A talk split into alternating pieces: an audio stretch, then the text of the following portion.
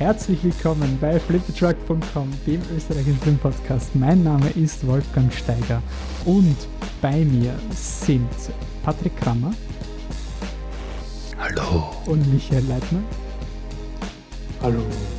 Und ich habe vergessen, dass wir unsere Scary Voices machen, weil wir natürlich ein Halloween-Special für euch haben. Im 166. Podcast haben wir vier Filme von euch. Einer davon ist auch Special-Segment mit der Anne. Wir reden über The Haunting of Bly Manor, Us, It Chapter 2 und The Ring. Viel Spaß!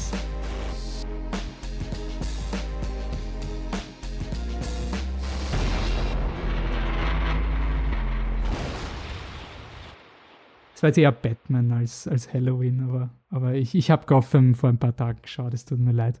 Ähm, Warum? Ich wollte die letzte Folge schauen. Es ist urcool, wenn man schlechte Serien immer nur so eine Folge schaut und dann so 20 Folgen wartet, ist urgeil, wenn man sich mal versucht herauszufinden, was dazwischen passiert ist. Das macht jeden Rosamund Pilcher Film besser, wenn du einfach in der Mitte einsteigst. Ähm, ja, wir sind zu Halloween da, dem Fest der Festen, dem wichtigsten, spirituellsten Event des Jahres, ähm, dem eigentlich ich das immer toll gefunden als Kind, dass, dass Österreich da immer so Rücksicht genommen hat für mich, dass nach Halloween auch ein Feiertag war. Ich habe das so cool gefunden. Das ist extra für Halloween hat Österreich einen freien Tag gemacht, äh, damit man lange Halloween-Partys machen kann und nachher nicht in die Schule gehen muss. Richtig cool. Ähm, weil wir Halloween mögen und lieben und vor allem die Anne, äh, haben wir mal bei so einer Flip the Truck Meeting Session ein bisschen geplaudert und dann hat die Anne einfach permanent angefangen über The Ring zu reden und haben eigentlich gesagt, hey, gut, das reicht eigentlich für einen Podcast. Äh, wir könnten die Anne eigentlich dauernd über The Ring reden lassen. Und dann haben wir gesagt, passt, wir, jeder von uns überlegt sich noch einen äh, Horrorfilm, den man quasi in diesem für Halloween noch schauen kann. Äh, und wir haben uns für vier Filme entschieden. Jeder von uns einen oder eine Serie, in Michi seinem Fall. Äh, und wir starten gleich mit der Serie. Ah, na, sorry. Entschuldigung, das war zu schnell. Äh, wir müssen noch ein bisschen Feedback eingehen von unseren letzten Podcasts. Erstens mal, die Biennale läuft gerade. Ich hoffe, ihr habt unsere Berichterstattung auf Facebook, Instagram und Twitter schon gesehen. Die Anne ist da für uns quasi im Einsatz berichtet über die Biennale. Und es wäre natürlich irrsinnig cool, wenn wir auch euch in den Biennale-Podcast einbringen würden. Also schreibt uns, seid ihr auf der Biennale, welche Filme schaut ihr, schickt uns vielleicht die Sprach, also Sprachnachrichten, Sprachmemos, dann können wir sie einfach direkt in den Podcast reinschmeißen. Ähm, das hat bei Tenet schon ganz gut funktioniert. Und es wäre richtig cool, wenn wir einfach dieses Filmfestival noch ein bisschen hochleben lassen und auch wenn wir uns vielleicht nicht gemeinsam im Kino treffen, weil wir uns versäumen oder weil jetzt aufgrund von Pandemiezeiten jetzt nicht jede Person so wie in alle exzessiv ist wie früher, wäre es trotzdem cool, wenn wir im Podcast einfach so gemeinsam das Festival Revue passieren lassen wollen. Wie es auch zum Beispiel beim Slash, das haben wir auch schon abgehandelt, das wollte ich nur kurz anmerken. Wir haben uns lustig gemacht über einen gewissen Namen in unserem Slash-Podcast. Mike Venus, dem Regisseur von Schlaf. Und wir wurden auch von ihm kommentiert auf Instagram. Ich weiß nicht, ob er den Podcast gehört hat, aber vielleicht hat er nicht, vielleicht hat er sich einfach gefreut, dass wir über Schlaf reden. Ähm, aber es Mike Venus hört in den vorigen Podcast rein. Wir halten einiges vom Film, haben uns ein bisschen lustig gemacht über den Namen. Aber mein Gott, soll Schlimmeres passieren. Schaut euch Schlaf an.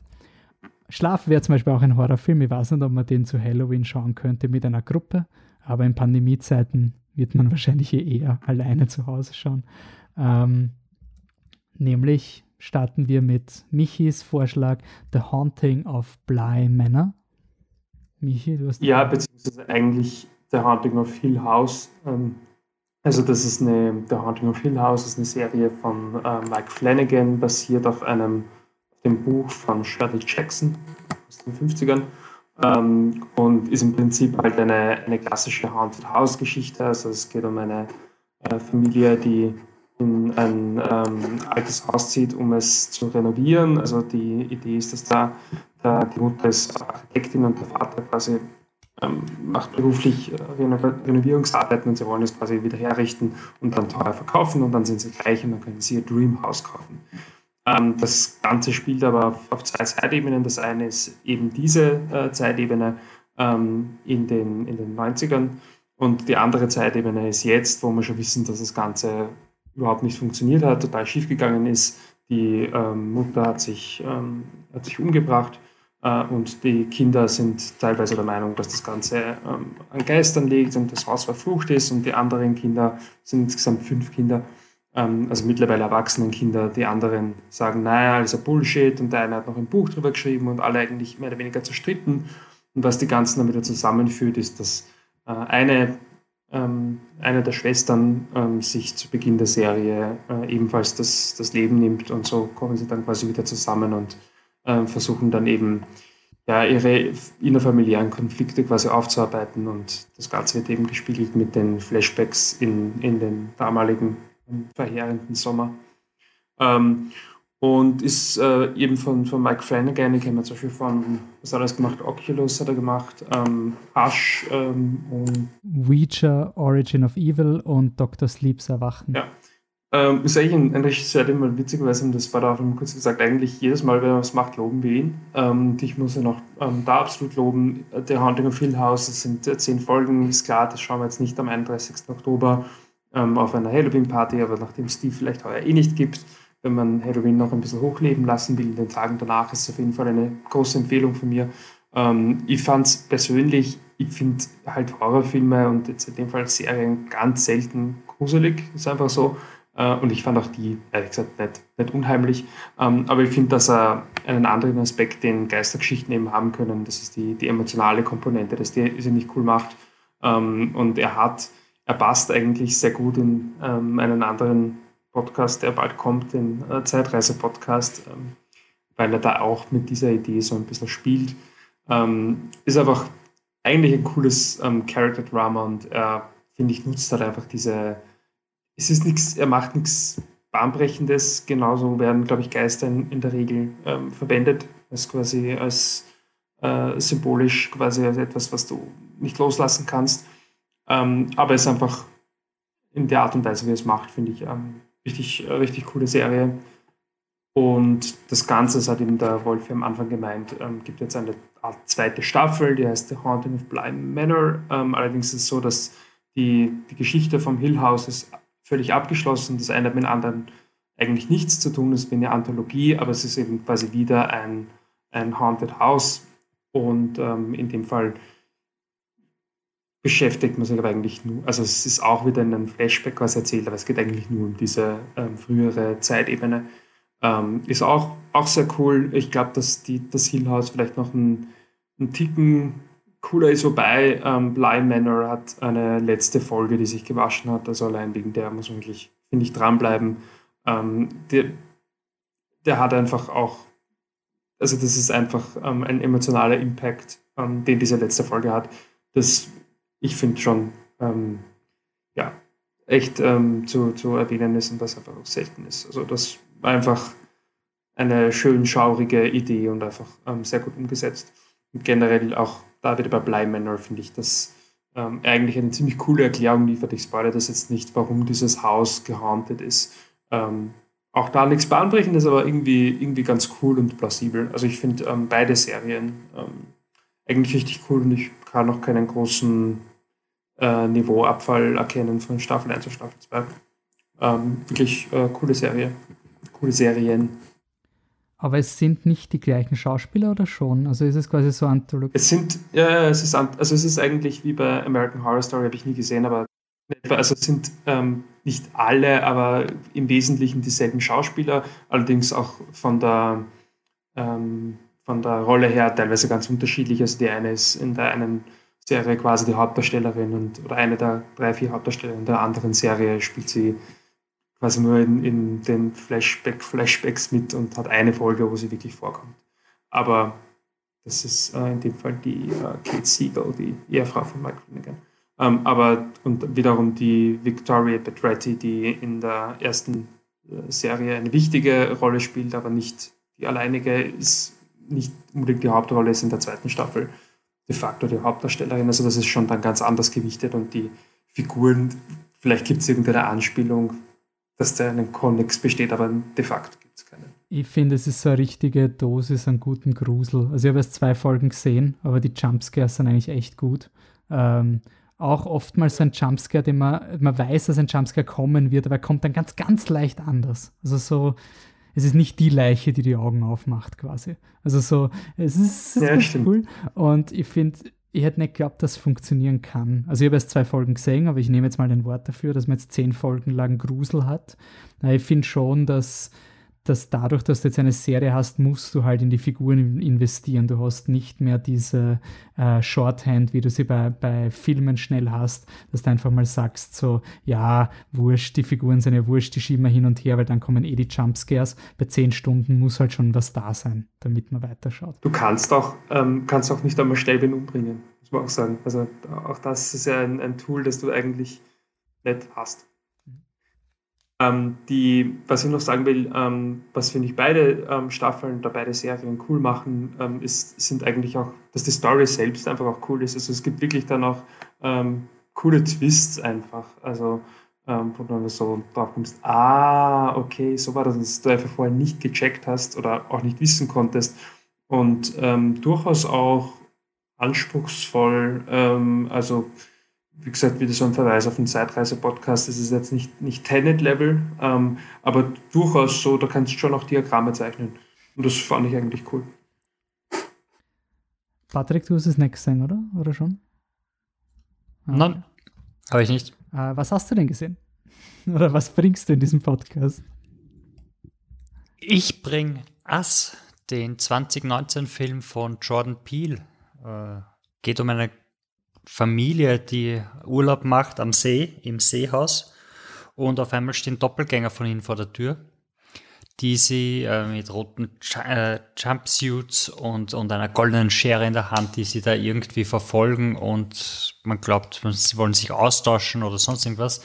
Ähm, ein Film, den ich mit Anne und Michi zusammen gesehen habe während der Diagonale letztes Jahr.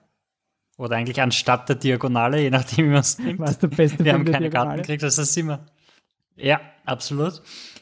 Ähm, und in der Zwischenzeit ist das, habe ich so viel Angst vor dem Film. Es ist ein Wahnsinn. Es, vor, vor einigen Tagen ist der Honest Trailer zu Us rausgekommen und ich habe mir den angeschaut und ich habe mich so angeschissen. Es ist unglaublich. Ich, ich, ich bin gelegen, wie, ja, welchen Film machen wir dafür? Und ich so, ja, ich bin ja nicht so der, der große Horrorfan. Also, also selber sitzen, Horrorfilme anschauen, wo es mich reißt, finde ich nicht so unterhaltsam wie in der Gruppe und meistens, um quasi ein großer Fan zu sein, muss man viele Filme alleine schauen.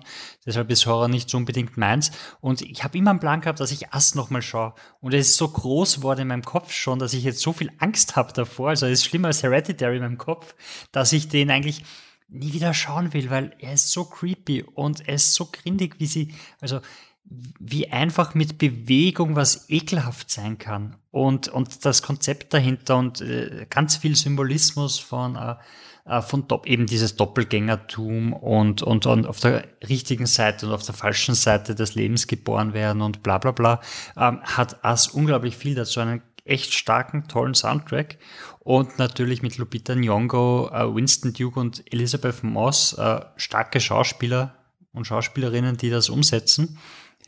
Und ich finde den einfach nur noch creepy. Und ich habe wirklich, ich bin gelegen in der Nacht. Ich weiß noch, wie ich, wie ich in der Nacht gelegen bin. Da habe ich im fremden Haus von der Anne oder von Annes Eltern geschlafen. Und dann war so, ja, es ist schon creepy. Also ein Nachtlicht wäre jetzt schon schön.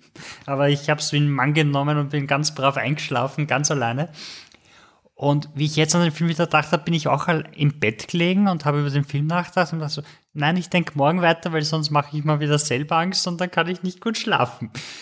Und einfach ein ultra geiler Film. Also er ist vielleicht nicht äh, politisch so, so aufgeladen wie, wie sein erster, wie Get Out, aber so vom Horrorfilmmäßigen her, glaube ich, ist es äh, besser als der erste würde ich jetzt mal sagen. Also vor Us, also Get Out schaue ich ohne mit der Wimper zu zucken. Bei Us pff, nicht so. Ich, ich habe den Film noch immer nicht geschaut. Ich habe eine Blu-ray bekommen und ich traue mir sie. Also es ist ein Film, so ein da muss schon die Stimmung richtig sein. Also das ist so dieser, wenn er gruselig ist, dann will ich ja auch ihn nicht zwischen Tür und Angel schauen und so. Und das ist quasi die beste Ausrede, um einen Film nie zu schauen. So ein, ah, da muss ich mir so viel Zeit nehmen für den Film. Das geht jetzt nicht, das geht jetzt nicht so schnell quasi. Schau ihn. Ich habe Angst. Zu Recht. Habt ihr das, habt ihr das gesehen, ähm, als die, das ist ja schon einige Monate her, als die Disneylands wieder eröffnet haben? Da haben sie, Disney World, Entschuldigung, ähm, da haben sie ja, also ich glaube, das ist in Orlando hat wieder aufgemacht. Und dann gab es halt so einen Trailer, wo sie so einfach so, hey, wir sind wieder offen und dann natürlich die ganzen Bediensteten mit Masken und ähm, alle kommt rein, kommt rein. Und ähm, das haben Leute halt mit dem, mit dem, mit der Ass-Trailer-Musik gekoppelt. Das ist so großartig. Kennst du das? Ähm, müsst, müsst ihr googeln, das ist ähm, echt fantastisch. Ich kenne es nur von den Amazon-Werbungen, wo, wo jemand, wo auch so quasi die, die Musik unterlegt wird und das ist einfach ganz furchtbar. Die Musik ist so gut und du hast instant Angst. Es ist echt ganz stark. Wer ist der Komponist von dem? Hauptsächlich schnell bei der Hand? Warte, ja, lass mich ganz kurz schauen. Red mal du, dann reiche ich es nach. Ähm, ja, Michi, vielleicht nur kurz, du hast ihn eh auch gesehen, mit dem Batze zu dem Zeitpunkt, oder? Ähm, ist es Michael Abels? Ja, Michael Abels. Ist das richtig? Ähm, die, also habe ich natürlich gewusst, überhaupt nicht nachgeschaut.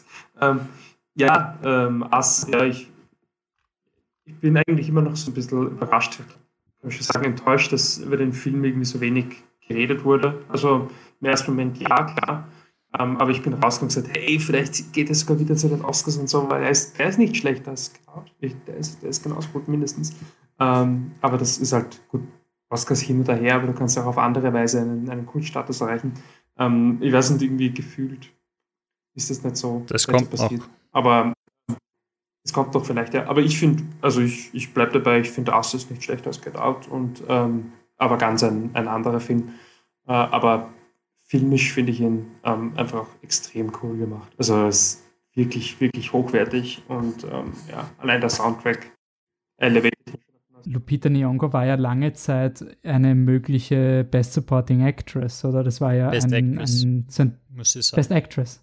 Leading, Leading ah, okay. Actress. Ja. Weil ich, kann mir erinnern, das war so ein Dark Horse, was viele sich gewünscht haben, aber es ist dann natürlich immer unrealistisch. Ja, es, es wäre cool gewesen. Aber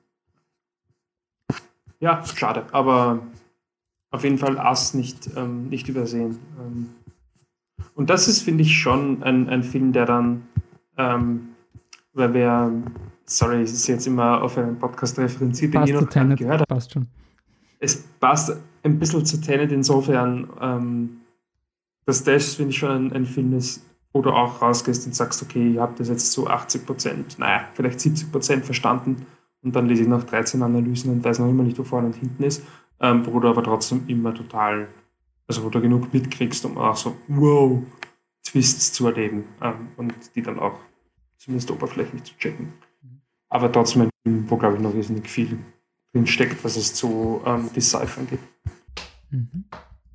Ähm, gut, dann kommen wir zu It Chapter 2, den ich rein reklamiert habe. Äh, ist ja nicht so, als hätten wir schon einen Podcast über It Chapter 1 und Chapter 2 machen, gemacht. Ich wollte den deswegen erwähnen, weil ich mich erinnern kann, dass in dem Zeitpunkt, wo ich den Podcast gemacht habe und auch wie wir ihn, wir haben ihn kurz mal im regulären Programm gehabt und da war so ein, ja, ist eher ein empfehlenswert und von, von Michi Anne überhaupt nicht, also, also ist überhaupt nicht gut ankommen und ich habe den jetzt ein zweites Mal geschaut und ich habe den so toll gefunden. Also ich habe schon lange nicht mehr gehabt, dass mich ein Film beim, also wo ich mir wirklich gedacht habe, bis der hat alle Probleme, die ich hatte, sind jetzt plötzlich weg und irgendwie so, ich war richtig emotional. Also ich war wirklich so, da gibt es halt eine Story über ein, ein, ein, eine unter Anführungszeichen verbotene Liebe, weil es eine homosexuelle Liebe ist, die da sehr explizit in den Film reingeladen ist. Das wusste ich beim ersten Mal nicht. Und beim zweiten Mal schauen war das wirklich so eine, so eine Lawine, wo du einfach weißt, scheiße, das kommt noch. Und das hat mich so fertig gemacht, wie ich den Film das zweite Mal geschaut habe, weil es einfach so unfair und traurig ist.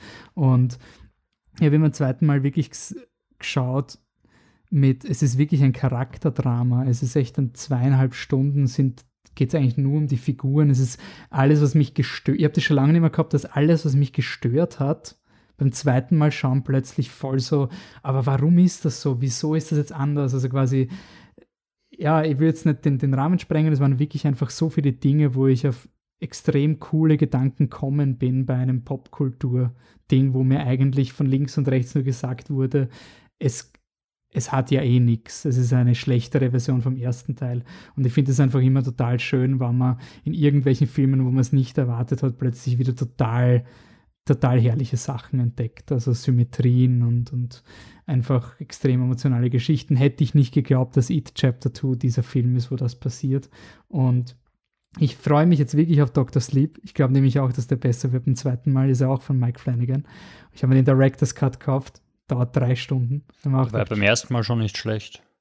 Eh, aber anscheinend ist der Director's Cut the shit. Und ich finde es irgendwie interessant, dass wir jetzt in dieser Zeit leben, wo selbst wenn du einen Stephen King-Film machst, hast du den Luxus, dass du bei It Chapter du zweieinhalb Stunden nur Character Moments hast. Also das ist, ist so arg, dass es geht. Also, dass das mittlerweile finanziell rentabel ist, dass du einen Stephen King-Film machst, wo Leute nur herumrennen und irgendwelche Flashbacks haben in ihrer Vergangenheit, die rein charakterbasiert Das ist so toll. Also, Stephen King hat so profitiert von der Überlänge der aktuellen Filme, weil die Leute jetzt endlich auch diese Stephen King-Dinge reinstopfen können.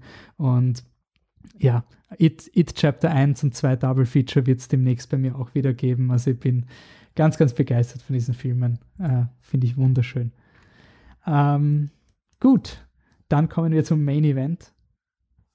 Anne redet über Ring und wenn ihr jetzt glaubt, ja, die Hipster Anne, die redet natürlich von Ringu, dem, dem japanischen Organ. Scheißträger redet sie von dem. Sie redet natürlich vom amerikanischen Ring, weil es der beste Film überhaupt ist.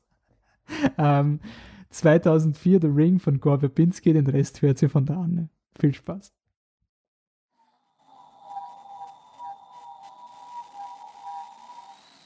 Na, schon Gänsehaut bekommen. Keine Sorge, ihr werdet jetzt nicht in sieben Tagen sterben, weil ich euch erstens nicht das Video gezeigt habe, das Ganze, das war nur ein kleiner Snippet vom Sound aus dem Video aus The Ring von 2002. Äh, mein absoluter Lieblingshorrorfilm immer noch und ich erkläre euch jetzt, warum ihr den heuer zu Halloween unbedingt wieder schauen müsst. Ähm, der Film ist, wie gesagt, aus 2002 von Gore Verbinski es geht um Rachel Keller, gespielt von Naomi Watts, die ihre Nichte verloren hat. Ein gruseliger und recht tragischer Todesfall, wo man nicht genau weiß, warum ist das passiert. Es hängt irgendwie mit einem sehr unheimlichen Video zusammen, das, wenn man es angeschaut hat, man einen, danach bekommt man einen Anruf, eine gruselige Stimme sagt, sieben Tage und nach sieben Tagen stirbt man. Gut, Rachel Keller ist eine Journalistin, sie will hinter diese Geschichte, hinter diese Fassade schauen. Und das wird noch wichtiger, weil, Spoiler-Alarm, ihr Sohn das Video auch anschaut. Also sie und ihr Sohn haben das Video gesehen und es ist klar, sie muss irgendwas tun, sie muss diesen Fluch, wie sie auch es nennt, stoppen. Und ähm, einfach durch diese ganze Story, durch dieses Mysteriöse, durch diese Recherche entwickelt sich ein irrsinnig dichtes ähm, Netz aus Grusel, Ästhetik und einer spannenden, sagen wir mal unter Anführungszeichen, spannenden Story. Ich meine, mittlerweile, wenn man schon ganz viele Gruselfilme gesehen hat und äh, Thriller und so, die Story, sagen wir jetzt nicht das ähm, ja, kreativste, aber ich sage mal, damals als Jugendliche extrem beeindruckt von, von dieser unglaublich mysteriösen Geschichte. Ähm, was mich aber schon damals und heute immer noch so begeistert an dem Film ist vor allem die Ästhetik. Die Blau- und Grüntöne, in denen die Bilder gehalten sind. Die Szenerie äh, an, dieser, an dieser Küste, der Leuchtturm, das dunkle Wasser, die dunklen Wälder, der brennende Baum später. All diese Bilder sind sehr stark und irgendwie sehr, sehr natürlich, also es sind Naturgewalten. Der Film hat eine Mischung aus quasi Naturhorror, also Dingen, die dir in der Natur auch Angst machen würden, wenn du allein durch einen dieser dunklen Wälder gehst oder an der Küste stehst und, und nur die blauen, dunkelblauen Fluten siehst. Das ist alles Gänsehautalarm. Aber gleichzeitig gibt es natürlich den übernatürlichen Horror mit in Form von Samara, dem Mädchen im weißen Gewand und den langen schwarzen Haaren, wo man das Gesicht nicht sieht und die kriecht langsam auf uns zu durch den Fernseher, ist natürlich mega gruselig. Vor allem It Hits Close to Home, anno 2002, beziehungsweise als ich es geschaut habe, wird es wahrscheinlich 2007, 2006 gewesen sein. Ähm, damals war noch ein ziemlich wilder Mix aus DVD und Videokassetten schauen. Jeder von uns hat sicher noch eine Kiste unterm Fernseher gehabt, wo irgendwelche alten, verstaubten oder auch nicht verstaubten Videokassetten drin waren, die man gebt's zu, ihr habt es auch nicht richtig gemacht, nicht gescheit beschriftet hat. Man hat nicht gewusst, was ist denn auf der Kassette? War da die eine Folge von irgendeiner Serie drauf, die man aufnehmen wollte? Oder hat man da eine lustige Werbung aufgenommen oder irgendein Fußballspiel? Man hat es nicht mehr genau gewusst. Und deswegen ist The Ring durch diese VHS-Kassette, die du aus Versehen schaust, schauen könntest, so gruselig, weil es, weil es dich einfach damals in deinem Alltag so gepackt hat. Und ähm, das ist vielleicht heute einfach nicht mehr so stark. Also heute müsste man das wahrscheinlich übersetzen, diese ganze Story auf das Internetzeitalter, auf Textmessage, auf WhatsApp, was auch immer. Aber damals war das halt genau der richtige Grusel. So, es könnte dir passieren, dass du irgendwo bist mit deinen Freunden und irgendjemand hat aus der Videothek diese Videokassette ausborgt, nicht genau gewusst, was es ist, du schaust es an und scheiße, schon hast du den Salat. Ähm, auch die Musik ist einfach richtig, richtig gruselig, aber sehr, sehr elegant auf eine andere Art. Das passt natürlich perfekt zu diesem Naturhorror und, und den wirklich übernatürlichen Horror. Das ist, ähm, der Soundtrack ist von Hans Zimmer. Und ähm, was einem für immer im Mark gespeichert bleiben, gespeichert bleiben wird, ist die Musik während dem Video im Film. Also das, was ich am Anfang eingespielt habe, diese hohen, knarzenden Geräusche. Wenn man den Film oft genug gesehen hat, wirst du das immer erkennen, egal wie leise du das irgendwo hörst. Du wirst wissen, was das ist.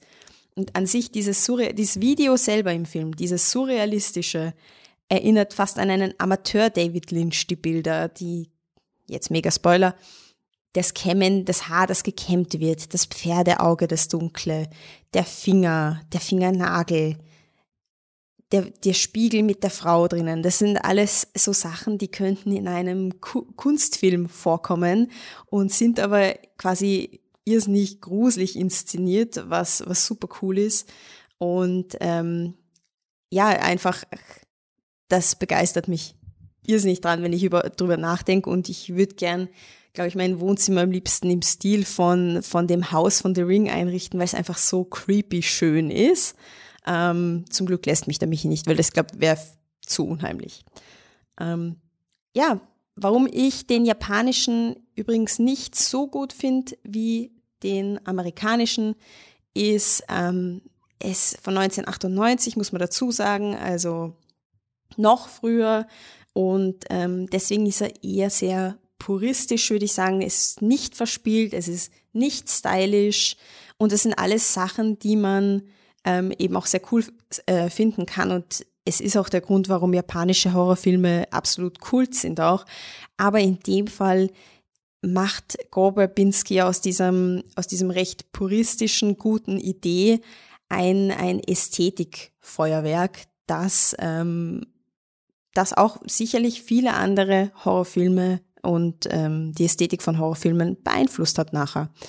Also, schaut unbedingt The Ring heuer zu Halloween und selbst wenn ihr euch nicht mehr so gruselt wie damals, denkt dran, Samara könnte vielleicht immer noch aus dem Fernseher kriechen. Ja, passt. Ähm, habt ihr The Ring eigentlich geschaut? Also, shit, Michi das Ring nicht geschaut? Nicht wirklich. Nein, nicht. Du schon wahrscheinlich. Der Ring war, war das Pferd, oder?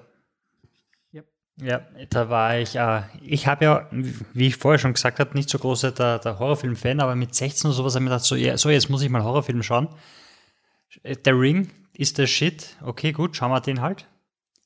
Aber damit ich mich nicht zu viel anscheiße, schaue ich ihn am Nachmittag, wenn es draußen noch hell ist. Äh, gesagt, getan, dann war er voll okay. Dann gibt es halt die, die Szene mit, mit dem Pferd, irgendwas. Ich weiß nicht mehr, das hupft irgendwo hin, ins Auto oder so. Oder aus dem Auto. Irgendwas, ich kann mich nicht. Nein, also übers, das Pferd attackiert sie und fällt übers, übers ähm, Boot drüber. Ja, ich kann mich nicht mehr wirklich erinnern. Ich weiß gerade nicht mehr, wer der Hauptdarsteller ist. Ist es Amy Smart? Nein. Uh, Amy, Naomi Watts. Naomi, Naomi Watts, ja. Und ja, ich war ja okay, oder? Ich weiß nicht mehr. Also, also er ist nicht hängen geblieben. Es ist natürlich das Bild von, von der, der aus dem Brunnen kommt und die Videos waren ziemlich creepy und, und, und schon äh, gruselig. Äh, Ringu habe ich, glaube ich, dann auch mal gesehen. Aber ich, ich könnte wirklich, ich müsste wirklich nochmal schauen. Ich habe keine Ahnung mehr. Ich fände, irgendwann muss es eine Ring-Retrospektive geben, weil das ist einfach verrückt. Das ist wirklich die verrückteste Adaptionsgeschichte, weil du hast ein Buch, das von unterschiedlichsten Leuten interpretiert wurde und jedes von denen hat dann so ein eigenes kleines Filmuniversum gekriegt. Und im dritten Buch kommt dann die Matrix vor und so ein Scheiß. Also es ist wirklich so ähm, sehr weird. Es ist wirklich weird. Ich kann mich erinnern, ich war, ich war recht, ich war ziemlich gegruselt von Ring, gerade in dieser Generation, die dauernd vor einem TV-Bildschirm pickt, ist halt diese Vorstellung von dem Fernseher, der quasi das, der gefährlich, das gefährlichste Teil im, im, im Raum ist, irgendwie sehr beunruhigend. Ähm, ja, cool. Na dann sage ich Happy Halloween. In unserem nächsten Podcast kommt endlich Tenet. Also wir haben natürlich schon drüber geredet, also das ist kausal natürlich total logisch. Also wir haben in der Vergangenheit aufgenommen, schicken den Podcast aber in die Zukunft und jetzt kommt Halloween schon raus. Ähm, wir sagen viel Spaß bei der Biennale natürlich noch. Wenn ihr das hört noch rechtzeitig, dann gibt es die Chance. Ich glaube, es sind insgesamt zehn Kinos dieses Jahr dabei, also auch quasi Biennale and Friends, damit man äh, die, die Covid-Bestimmungen äh, einhalten kann, sind einige Wiener Kinos dazugekommen. Ähm, ansonsten, Patrick, wo kann man mit uns in Kontakt kommen? Ja, man kann uns eine E-Mail schreiben at contact und auf Social Media sind wir überall vertreten, wo es Sinn macht. Instagram, Twitter und Facebook äh, at flipthetruck. Auf Twitter haben wir Unterstriche, aber das wisst ihr doch schon längst. Und TikTok ist erst in ein paar Wochen tot, weil beim Tenet Podcast haben wir gesagt, in ein paar Tagen. Also, oder, oder war es Snapchat? Also, was denn nur damit es zeitlich konsistent nein, nein, nein, nein, nein. nein, ich habe gesagt, TikTok macht für uns keinen Sinn. Michi glaubt, das gibt es nicht mehr lange. Und äh, irgendwann in ferner Zukunft wird der Wolfin Instagram Reel machen. Das können wir versprechen. Hm, oder habe ich schon gemacht? Wer weiß es? Es kann alles passieren. Passt. Sage danke fürs Zuhören, Happy Halloween und äh, viel Spaß beim Gruseln. Ciao. Ciao. Tschüss.